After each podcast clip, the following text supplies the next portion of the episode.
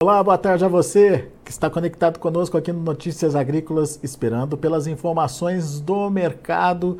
Um dia negativo para a soja, porém positivo para o milho lá na Bolsa de Chicago.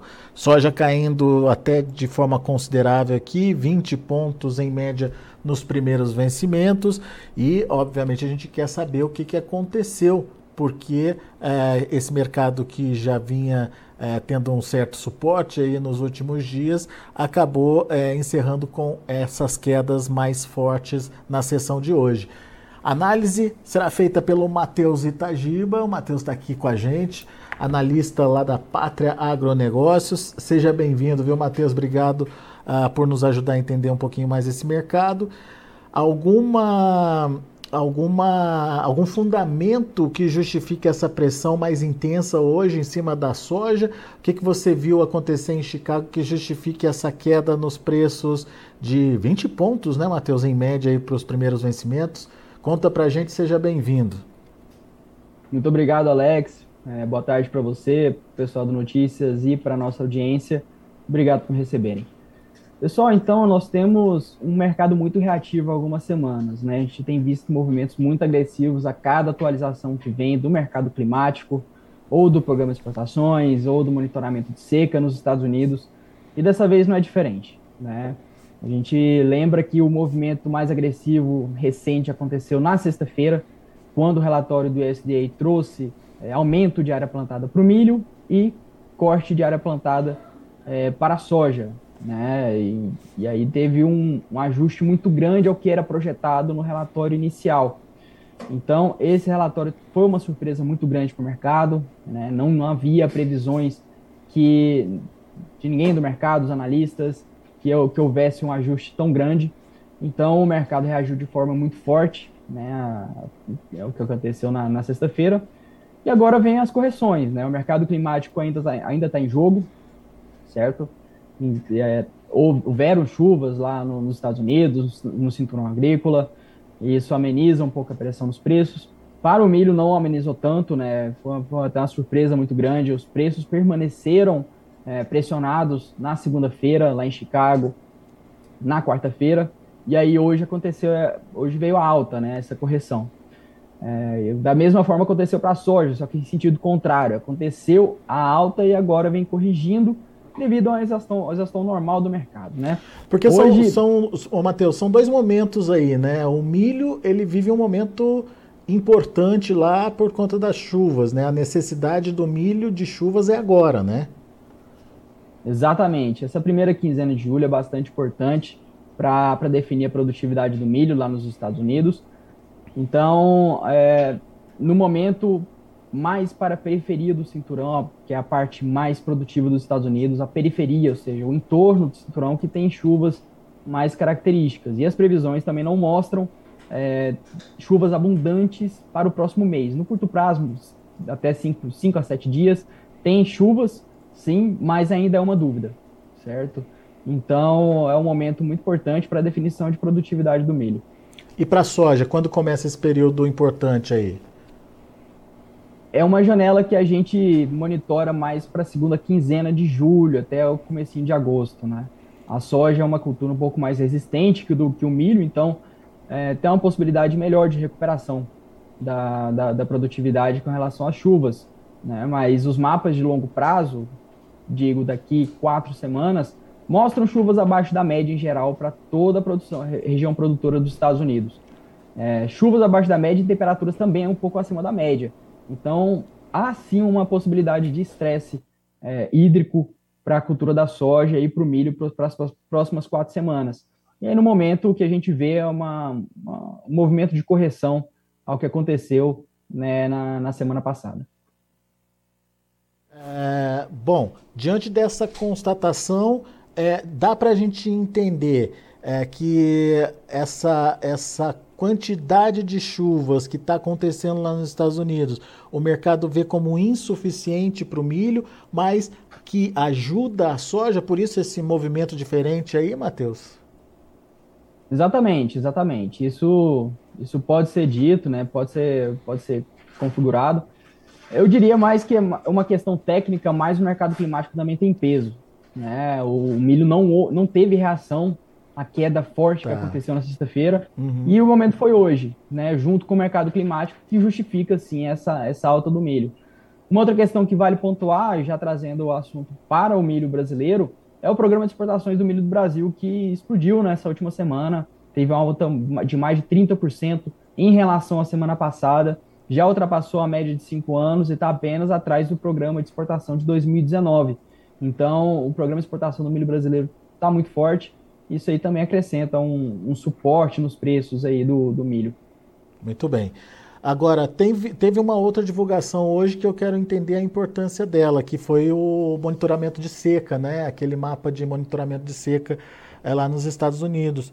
Melhorou um pouquinho a, a condição das lavouras, ou, pelo menos a condição é, do, das reservas lá no, da umidade do solo lá nos Estados Unidos, mas ainda assim tem índices elevados, né, Matheus? Perfeitamente, Alex. Hoje teve uma melhora de 3% né, tanto para o milho quanto para a soja, né, no monitor de seca da, das áreas plantadas, mas para as duas culturas ainda é o maior patamar, patamar da história, ainda acima do, do que foi observado em 2012. Né. Acontece que o mercado ele aprende com essas questões. Né. Em 2012 teve esse, esse patamar, mas no final das contas a quebra produtiva né, para a soja foi de, de 6%, para o milho foi de 12%. Portanto, não é uma situação ainda definidora e o mercado sabe disso. Então, é realmente uma. Os, os movimentos é, recentes são de cautela em relação ao que está acontecendo. Pode piorar? É, é, evidente que pode piorar, mas também existe uma, uma, uma chance muito boa de recuperação. Né? Quando a gente olha as curvas, inclusive das cotações, é, principalmente para a soja, em relação a 2012, elas contam uma história bastante parecida, e aí é, depois que vem a, as chuvas mais é, contundentes, acontece a queda. A gente tem que lembrar também que tem mais de 10 anos que isso aconteceu, né? E acontece, junto com, com essa história, a evolução tecnológica da, da, da, das sementes, certo? Então, a, a, gente acredita, claro, que hoje as, as cultivares provavelmente têm uma condição de resistência melhor.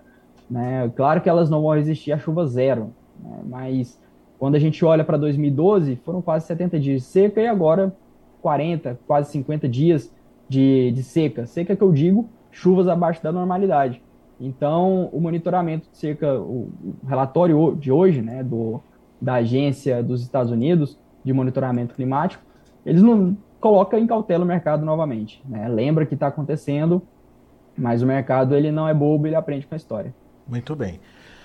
Ou seja, a gente tem aí pela frente, então, alguns dias ainda de influência é, significativa do mercado climático, mais atualmente para o milho e agora da segunda quinzena para frente para a soja.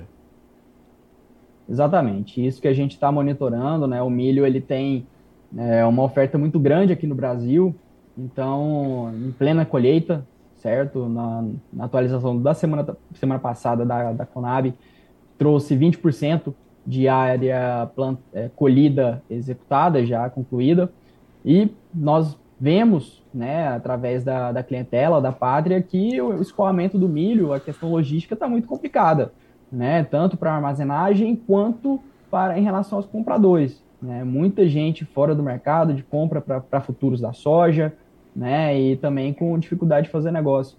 Então, o milho brasileiro, ele, ele é um grande fator no mercado hoje, né, de cereais inclusive de, é, de, de, de, limitação aí para a venda de soja e para a precificação da soja, inclusive, Matheus.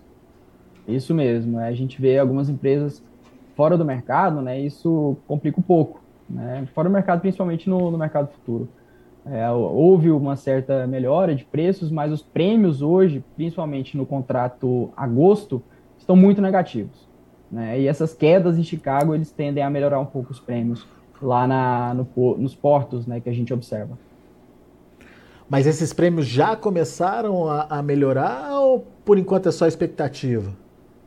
Não, houve uma piora, na verdade, nessa última semana. A expectativa é de melhora é, quando, esse, quando acontecem essas correções lá, lá dos preços de Chicago e à medida também que vai diminuindo a oferta de grão negociado aqui no Brasil, né? No final das contas, É, nas últimas semanas, os produtores precisavam né, vender para cobrir custos, então era uma oferta muito abundante. E aí os compradores não precisavam repassar os preços que eram pagos no exterior, né, aqui, na, aqui na, no mercado interno.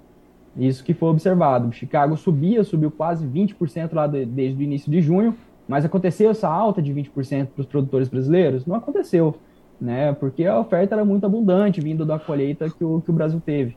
Portanto, nesse momento agora, a partir de julho, vai começar a diminuir um pouco essa oferta disponível e o produtor começa também a poder segurar é, a fim de conseguir melhores negócios para daqui a dois meses, né? Principalmente setembro, outubro e o final do ano. Muito bem. Agora, é, a gente sabe que o, o, a formação de preço depende, a formação de preços em reais depende de um tripé de, de fatores aí. Chicago, que foi negativo, prêmio que ainda está negativo, você bem lembrou. Hoje, quanto que está negativo esse prêmio, Matheus? Chegou a mais de 160 pontos negativos no contrato agosto. É, né? É bastante coisa, né? É bastante violento. Mas hoje a gente teve um dólar na contramão aí subindo, né? É, até que ponto uma coisa anula a outra? Tem compensação aí nesse, nessa formação de preços? Enfim, como é que o dólar é, atuou diante da formação de preços em reais? É, a gente vai verificar como isso vai, vai ser impactado, mas sem dúvida tem um grande. é relevante, né? Afinal, nos últimos dias foram mais de 10 centavos de alta no dólar. Hoje, 8 centavos de, aula, de alta, muito relevante. É, o dólar ele vem subindo no, no, mundo inteiro, né? No Brasil existem algumas preocupações com relação à, à questão política e definição de, de, política monetária, mas é irrisório, na verdade, em, é, quanto à pressão que vem de fora, né? Hoje a gente observa as moedas emergentes em, alta em reação a, ao que disse um dos representantes do, do Fed, né, do Federal Reserve, que é o Banco Central dos Estados Unidos, mais uma vez sinalizando a possibilidade de subir juros nos Estados Unidos. Isso significa que a migração de capital novamente é, tende a se concentrar nos países desenvolvidos, né? Estados Unidos, na Europa, que tem que estar subindo juros também, que deve continuar elevando, afinal eles começaram a, a subir os juros mais tardiamente que os Estados Unidos, porque é, os países emergentes pagando esses 5, 5,25, 5,5% é mais atrativo do que um país, é, os países desenvolvidos pagando isso é mais atrativo que um país emergente pagando isso, né? Então, o prêmio de risco dos países emergentes acaba diminuindo e a migração de capital acaba acontecendo né, de, de México, de Brasil, para novamente Estados Unidos, para a Europa, até que uma nova definição aconteça. Hoje o Fed vê uma recuperação muito forte da economia e eles veem, é, como um fator a inflação voltando a subir nos próximos meses do ano né? É uma possibilidade. Então, o mercado há três semanas não via isso de forma alguma. Inclusive, viam cortes. Era as apostas majoritárias de cortes ainda em 2023. Né? Então, mudança de cenários muito grande, é o que a gente via no começo do ano, no segundo trimestre e agora, em relação ao dólar e ao cenário macroeconômico mundial. Mas, na prática, de alguma forma, essa alta do dólar melhorou as cotações ou pelo menos anulou as baixas ou não? Em relação à soja? Formação de preço no Brasil, isso, soja. É, ainda, ainda é cedo para ter algum, algum impacto né, nos preços físicos, ainda não, não, não aconteceu. Mas nas próximas semanas é, a gente a está monitorando como que isso vai acontecer. Né? É, hoje a gente vê os contratos, muito, muitas empresas comprando é, fazendo as negociações futuras fora de mercado, né? E nos preços atuais ainda não, não houve reação. É, é, quando você diz é, fora de mercado, é sem, é, sem negócios oficiais sendo registrados, é isso? Exatamente, sem, sem ofertas, né? É, a ponta compradora sai de negócio para porque já, já comprou o suficiente ou porque não está querendo ofertar. Mas está priorizando o milho, Matheus? Não, não, não dá para dizer isso exatamente. Né? No momento, talvez sim, porque houveram relatos também né, da, da ponta compradora com estoques baixos de milho que esperaram bastante a chegada dessa colheita. Então, é sim uma possibilidade. Né? Os dados ainda não mostram isso com certeza, mas é uma, com certeza é uma possibilidade. Muito bem. Meu caro, muito obrigado mais uma vez pela sua participação conosco aqui no Notícias Agrícolas. Uh, vamos, vamos entender e principalmente é, passar por esse momento delicado para a safra americana, que é o momento é, que vai definir de fato o tamanho, o real tamanho da safra americana. Já teve uma redução, das, no caso da soja, por conta da redução diária, redução até significativa aí na, nos volumes projetados, se falava em mais de 122, 120 milhões de toneladas. Hoje a gente já sabe que vai ser muito menos que isso, né? E da mesma forma, ao contrário, o milho fez aí a sua correção também em área, aumentando a oferta de milho lá nos Estados Unidos. Vamos ver o que, é que o próximo relatório do USDA deve trazer, o relatório de oferta e demanda, mas é, o mercado já sabe que para a soja o volume é, ofertado vai ser menor, para o milho o volume tende a ser maior e a, o resultado final vai depender da chuva certa na hora certa para garantir aquela produtividade é, boa aí para pelo menos uh, ter um bom resultado aí na safra. Vamos esperar para ver, certo?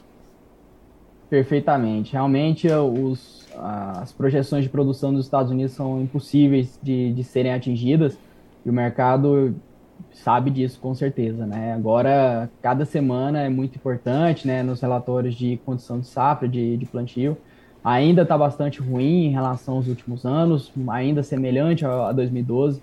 Então, a gente precisa monitorar realmente semana após semana, dia após dia, que o mercado está bastante reativo. Né? Essas altas da soja deram oportunidade para fazer muitas proteções de baixa, né? Os clientes pátria fizeram isso. Então, é, é um mercado bastante capcioso de se, de se navegar. Boa. Matheus Itagiba, obrigado pela participação, volte sempre. Obrigado, Alex. Um abraço a você e a nossa audiência. Até mais. Até mais. Tá aí, Matheus, Pátria Agronegócios, conversando com a gente aqui no Notícias Agrícolas, trazendo as informações do mercado. Vamos ver como é, encerraram as negociações lá na Bolsa de Chicago. Dia é, importante de ser analisado para a soja. Julho caindo 21 pontos e meio, fechando a 15 dólares e 25 centos por bushel. Agosto caindo mais de 20 pontos, fechando a 14,48. Setembro 13,58, 13 dólares e 58 centos por bushel, perdendo 20 pontos. E o novembro, 13 dólares e 39 centos por bushel, queda de 15 pontos e meio. Esses são os números da soja. Vamos ver o milho. Para julho, 5 dólares e 66 centos por bushel, 18,5 de alta na contramão aí da soja. Setembro, 4,99, subindo 13 pontos mais 75. Dezembro, 5 dólares e 6 centos por bushel, 13 de alta. E o março, 5 dólares e 18 centos por bushel, também com alta de 13 pontinhos. Vamos ver aí o trigo. Trigo no vermelho, julho 6 dólares e 47 centos por bushel, 15 pontos de baixa. Setembro 6 dólares e 58 centos por bushel, 16 pontos mais 25 de queda. Dezembro 6 dólares e 76 centos por bushel, 13,75 de baixa. E o março uh, ah, 6 dólares e 93 centos por bushel, perdendo 12 pontos e meio. São os números é, já de fechamento do mercado lá na Bolsa de Chicago. A gente vai ficando por aqui. Agradeço a sua atenção, a sua audiência. Ah, antes de encerrar, deixa eu é, agradecer a vocês, vocês todos que é, têm participado com a gente, principalmente aqueles que enviaram seus vídeos para a, o nosso prêmio A Melhor História de um Agricultor. Amanhã, quem enviou o vídeo vai saber quem são os cinco finalistas. Nessa sexta-feira, portanto, a partir das 10 horas da manhã, o anúncio dos cinco finalistas uh, que estão sendo aí uh, votados pelos nossos embaixadores aqui do site.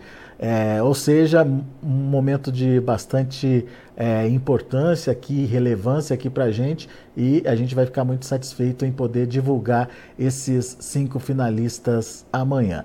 E temos uma notícia, uma informação aí do nosso patrocinador ouro, a Singenta. Vamos a ela? Vamos lá? Você já você já conhece o Acessa Agro? É uma plataforma de benefícios da Singenta. Nela você ganha pontos através da compra de produtos da empresa. Esses pontos podem ser trocados por vários itens. Entre eles, é, você pode é, encontrar ferramentas da agricultura digital, você pode encontrar serviços, tem também a oportunidade de contratar consultorias.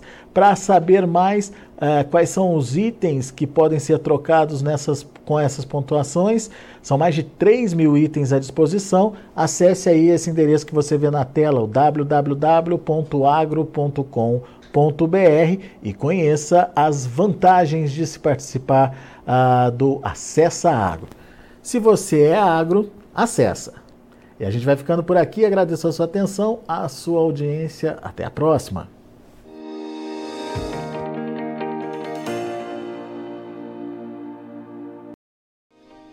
Se inscreva em nossas mídias sociais. No Facebook, Notícias Agrícolas. No Instagram, arroba Notícias Agrícolas. E em nosso Twitter, arroba Norteagri. E para não perder nenhum vídeo, não se esqueça de nos acompanhar no YouTube e na Twitch Notícias Agrícolas Oficial.